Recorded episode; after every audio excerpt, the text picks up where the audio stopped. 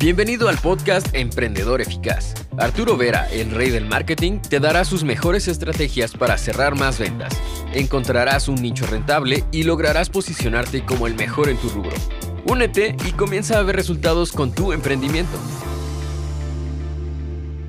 Hoy hablamos de autoestima.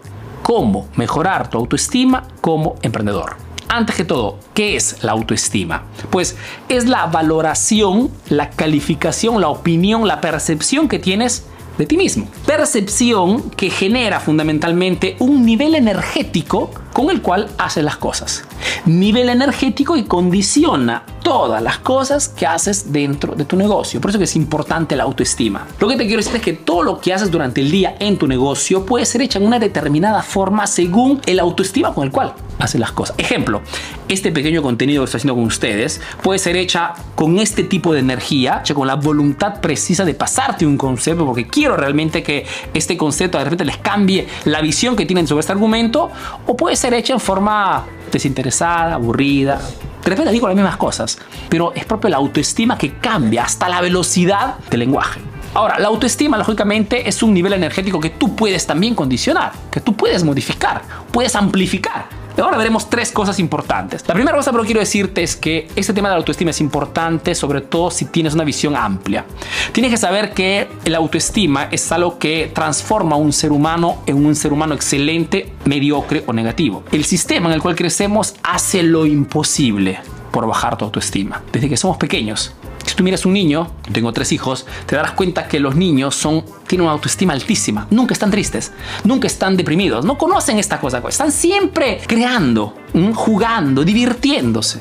Después entran de repente a un sistema educativo, ¿no? En el cual tienen que respetar reglas, no pueden jugar, no pueden hablar, tienen que respetar ciertas, digamos, conductas, sino malas notas. O de repente la religión misma, ¿no? La religión que nos cataloga como pecadores. Entonces ya somos negativos. Cataloga como que no puedes ambir ciertas cosas. ¿Quién no conoce esa frase que dice es más fácil que pase un camello por el ojo de una aguja que un rico en el reino de Dios? Es una frase totalmente negativa que baja tu autoestima y trata de no hacerte ser ambicioso, que hace lo imposible por quedarte mientras otros se enriquecen, lógicamente, ¿no? O el mismo círculo social en el cual crecemos. Muchas veces crecemos de repente con, en un contexto social en el cual eh, se denigra a las personas o se habla mal de las personas. Eh, si eres gordo porque eres gordo, si eres chino que eres chino, si eres así porque eres así.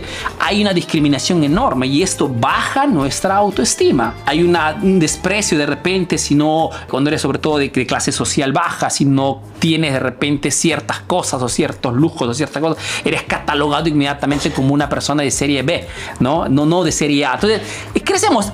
El sistema en el cual crecemos, chicos, es un sistema totalmente de potenciante. Hace lo imposible por bajar nuestra autoestima.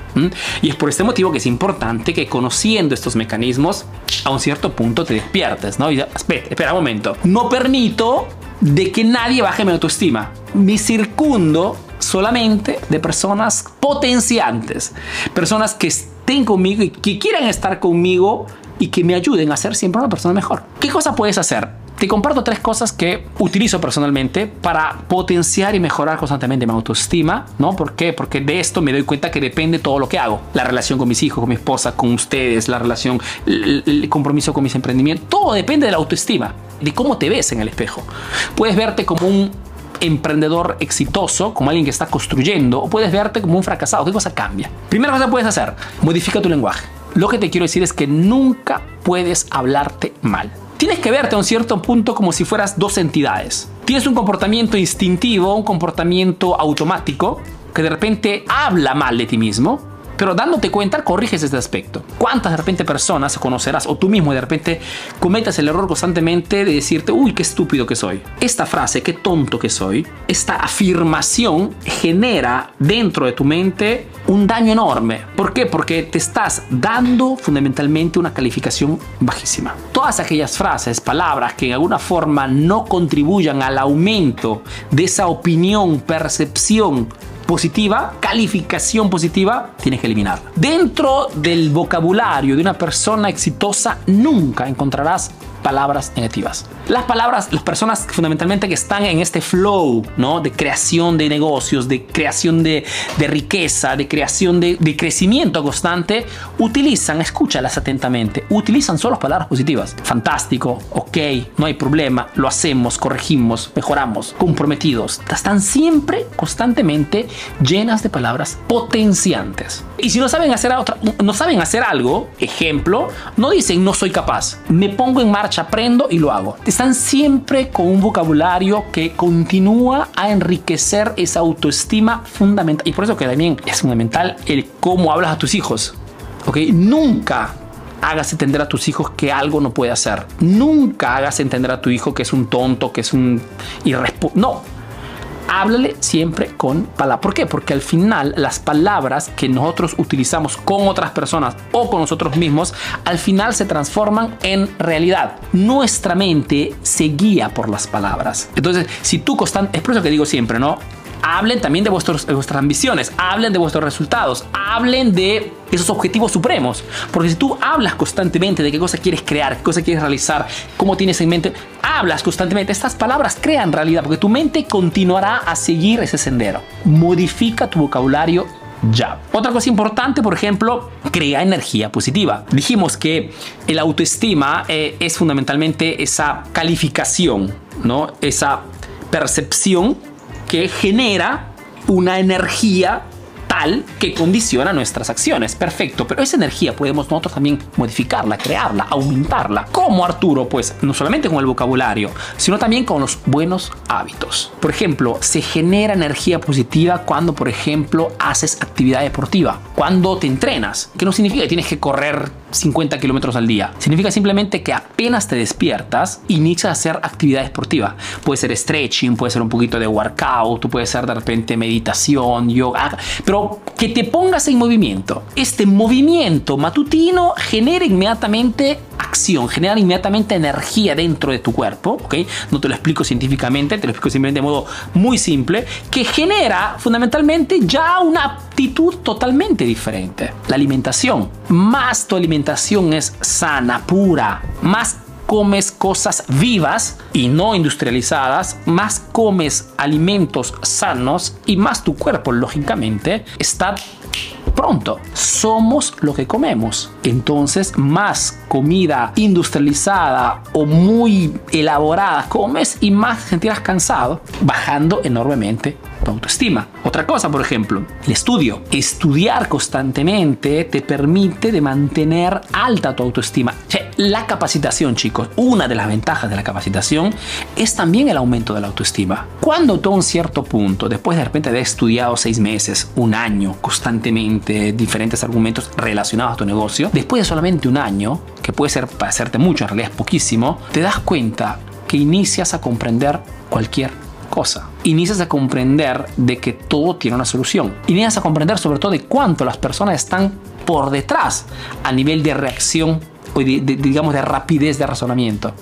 ¿Por qué? Porque el estudio también aumenta tu, tu, autoestima. Entonces, por ejemplo, ya estas tres cosas podrían tranquilamente darte una, un plus así como las frecuentaciones de calidad. Las frecuentaciones de calidad también son otra forma de aumentar tu autoestima. Lo que te quiero decir es que el ser humano es influenciable y si tú frecuentas voluntariamente personas que no te potencian, no te enriquecen, no te empujan a alcanzar tus objetivos, pues fundamentalmente estás bajando también tu autoestima. Digo voluntariamente, ¿eh? porque muchas veces cuando sale este argumento, dice, mira, puedo, puedo abandonar a mi familia, puedo abandonar a mis amigos, pero una cosa es frecuentarte de repente porque tenemos que frecuentarnos por mil motivos y otra cosa es ir a buscarte porque quiero tu frecuentación. Y esa, esa ganas de frecuentación deberías enfocarla en personas que te sumen. Por eso también la elección de la pareja, ¿no? del esposo la esposa, es fundamental. Y muchas veces el emprendedor o la emprendedora, cuando logra formar pareja con una persona tan bien determinada, ambiciosa y con ganas de crecer, pues no los para nadie. Porque